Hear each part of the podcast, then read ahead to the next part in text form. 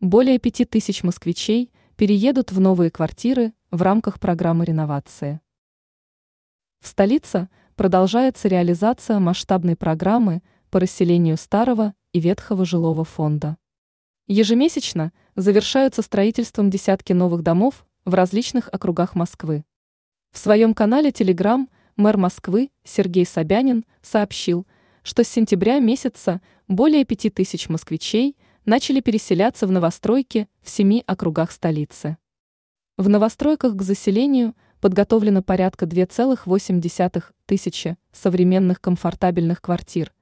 При должном оформлении документов переезд займет всего несколько дней. Территория возле новостроек благоустроена по высшим стандартам, оборудованы детские и спортивные площадки, высажены сотни деревьев и кустарников. Со следующего года программу планируют ускорить, для того чтобы строительные организации вскоре смогли переключиться на выполнение других задач. Правда, со строительством жилой недвижимости в ближайшее время могут возникнуть трудности, ипотечные программы будут уже не столь привлекательны из-за повышения процентов по кредитам. Однако правительство Российской Федерации уже рассматривает данный вопрос и в ближайшее время, возможно, найдется решение, как ипотечные программы продолжить.